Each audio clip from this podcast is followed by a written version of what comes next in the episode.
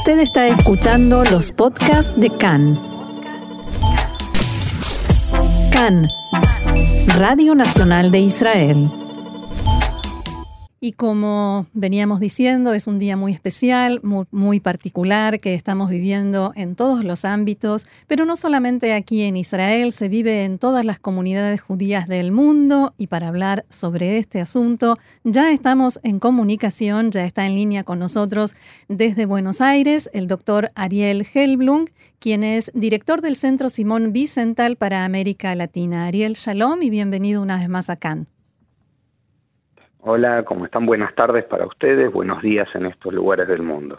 Buenos días, Ariel. Y ayer comentábamos eh, en las horas previas a Yom HaShoah el eh, último informe de antisemitismo del Instituto Cantor aquí en la Universidad de Tel Aviv, que da cifras bastante alarmantes y preocupantes sobre este fenómeno y nos gustaría que nos comentes eh, cómo analiza el Centro Vicental la situación actual en cuanto al antisemitismo en tu área América Latina y en general la información con la que cuentes.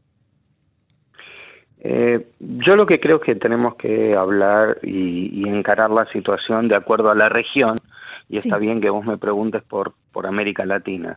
Si hay un enorme incremento por lo que nosotros vemos, por, y está claro, por lo que se ve en situaciones tanto en lugares como en Europa o en Estados Unidos, donde han aparecido en los últimos años estas manifestaciones de, este, de, práctica física, de hecho, de, de Pittsburgh, de, de en Hanukkah el año pasado, eh, ya han pasado de este, meros grafitis o manifestaciones verbales a la, acción. En América Latina todavía no vive una situación así eh, y yo dejaría dentro de un análisis separados dos casos particulares que son eh, Venezuela y Chile. Eh, el resto de América Latina parece que viviría en otra situación respecto del antisemitismo a lo que vive el mundo. Eh, hoy, digamos, sin ir más lejos, uno puede, puede ver manifestaciones en los... Eh, eh, muy muy graves en, en, las redes sociales o, o, verbalmente, pero no se va a encontrar en forma física o ataques como los que vimos si dejamos de lado los ataques terroristas de la Embajada de Israel y de la AMIA, por supuesto, que son casos eh, absolutamente diferentes, pero digamos, hoy se vive, dando un ejemplo, en Buenos Aires, situaciones que no se han vivido en otros momentos, como por ejemplo eh, la, cantidad de actividades al aire libre que este, la comunidad judía puede hacer eh, sin ningún tipo de problemas o este, haber tenido este, uno puede estar de acuerdo o no, pero haber tenido un ministro este, que fue rabino o que es rabino, eh, que el principal humorista en estos momentos que más este, entradas está vendiendo es un judío que se reconoce a sí mismo como tal y hace humor hace judío. Humor judío, claro. Eh, exactamente. Entonces, eh, este tipo de manifestaciones contrastan un poco con lo que se ve en general en el mundo. Dije que dejaba fuera a dos casos particulares que son el caso de Venezuela, que ha vivido eh, que está viviendo todo el post Chávez y este y con un clima este, mm, fomentado desde el gobierno muy anti-israelí aliado a Irán. Y por el otro lado el, el caso de Chile que tiene la comunidad palestina más grande fuera del mundo árabe en el mundo con casi 400.000 miembros y que es muy hostil eh, digamos, está aliada, perdón, con Hamas y no con la autoridad palestina. Mm. Entonces, este, la, dirigencia, entonces los comentarios y las actitudes son muy hostiles hacia la comunidad judía sin separar este, la, política internacional de lo que debería ser la local. En principio, este es un, pantallazo de lo que uno puede dar. Ariel, aquí al habla Ofer y agradezco muchísimo los comentarios y me gustaría que nos compartieras cómo, cómo conciben o cómo creen que se debería combatir, sobre todo en redes sociales, los mensajes eh, tan frecuentes que directamente eh, hacen burla o niegan ¿no? lo que ocurrió a nuestros antepasados y la barbarie que supuso la Shoah. Y hago esta pregunta más teniendo en cuenta que dentro de unos años estos supervivientes que tenemos a día de hoy en vida lamentablemente no estarán con nosotros para cada año recordarnos como están haciendo ahora mismo por televisión aquí en Israel sus testimonios y sus vivencias. Entonces me gustaría, si es que la hay, escuchar cuál es la receta para combatir este fenómeno. Eh, mira, más que una receta, eh, como, como sostenemos desde la institución, digamos, estamos en, una época donde el más viejo de los virus este, está, está intersectando con el más moderno, digamos. En esta época de coronavirus, donde aprovechan para echarnos la culpa inclusive de todas las pestes del mundo, eh, las redes sociales es un lugar que, que, ha servido desde el inicio propio de Internet para poder diseminar odio este, claramente. Esto fue visto desde nuestra institución, desde nuestra sede central en Los Ángeles, y desde entonces año a año se hace un informe sobre cómo cada una de las redes sociales encara el tema de filtrar los mensajes de odio, si lo hace o no lo hace. Eh, uno tiene una enorme batería de, digamos de remedios. Vamos a, atacarlo como un virus. Este y como y como tales pueden ir desde empezar desde el bloqueo personal de determinada persona el reporte que uno tiene que hacer y en algunos casos las acciones directamente judiciales porque ya se tratan de delitos eh, digamos, eh, aquí tenemos que ver, depende del país donde que se trate, porque tenemos países donde hay leyes antidiscriminatorias y hay leyes en, y hay países en los cuales entienden que la libertad de expresión es absoluta, inclusive para poder, este, que el free speech es un hate speech, digamos, este, hmm. para decirlo en términos de inglés, digamos. Em, con lo cual esto varía de acuerdo a cada uno de los lugares, pero eh, siempre estamos a la búsqueda de nuevas, de nuevas formas y de nuevas resoluciones. Creo que una de las primeras formas de, de poder trabajar este tema es el trato directo con los proveedores de, de las redes sociales, donde ellos entiendan para que, este, digamos, que el elemento que ellos están dando está siendo utilizado para algo distinto a lo que ellos pensaron. El caso concreto es eh, vamos a dar un ejemplo claro. Dentro de todo el informe anual que nosotros veníamos haciendo desde su existencia al principio, la que mejor estaba calificada fue Facebook. Pero Facebook inventó el sistema este de Facebook Live, el cual puede ser utilizado para cosas maravillosas, pero también fue utilizado en Christchurch, Nueva Zelanda, para mostrar cómo una persona estaba matando más de 50 personas en dos mezquitas.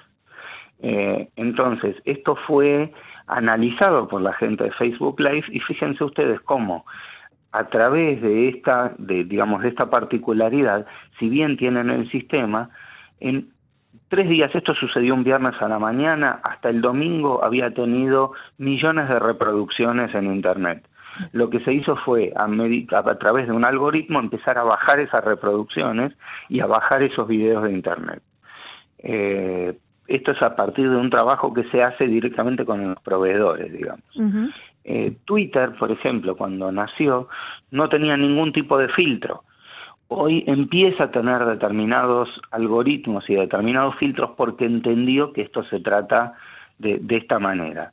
Por, por lo contrario, hay redes sociales como Gab, por ejemplo, que no tienen ningún tipo este, ningún o BK, por ejemplo, la, la rusa, que sería la versión Facebook rusa, no tiene ningún tipo de filtro, pero cuando uno abre una cuenta en estas redes sabe a qué se expone, digamos. Eh, es un tema, eh, creo que es interesante y es para hablarlo largo sobre, solamente sobre Ahora, Ariel, mi pregunta vuelvo a lo que decías de la justicia y las leyes, eh, la ley antidiscriminatoria, por ejemplo. O sea, puede haber ley, puede haber un montón de disposiciones, pero la justicia está funcionando en casos como estos?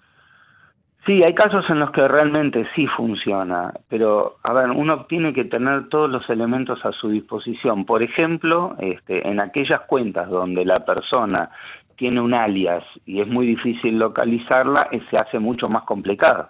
Mm. Pero aquellas personas que, que efectivamente, bueno, hay muchos antecedentes, por eso les decía que digamos que hay que analizarlo.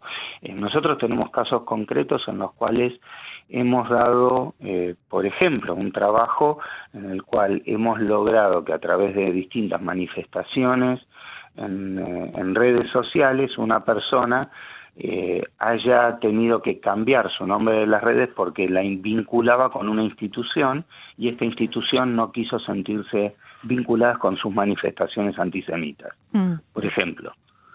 Eh, entonces hemos tenido que lograr de que la institución para la que trabajaba le digo usted cambia su nombre en las redes sociales porque para que sea su opinión personal un empuje para que sea una opinión personal y no quede este, vinculada con la institución. En este caso fue en la Universidad Nacional de Cuyo en Mendoza.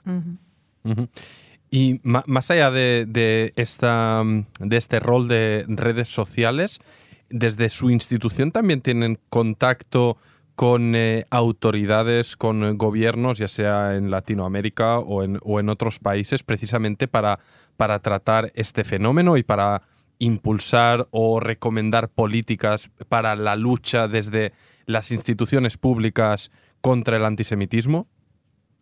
Claramente que sí.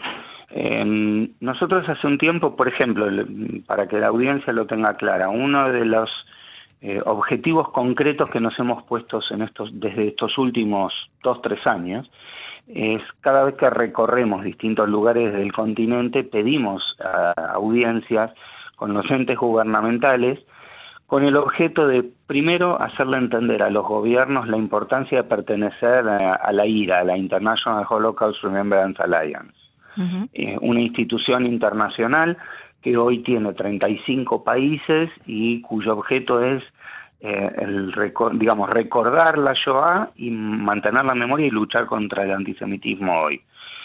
En América Latina el único país miembro pleno es Argentina. Eh, sin embargo, en 2016 eh, esta institución elaboró lo que conocemos como la, la, definición práctica de antisemitismo. Es aquella que nos permite decir claramente cuándo un acto es antisemita y cuándo no. Eh, a raíz de esta definición, nuestra campaña como hipótesis de mínima está tratando de que las instituciones y los países adopten esta definición.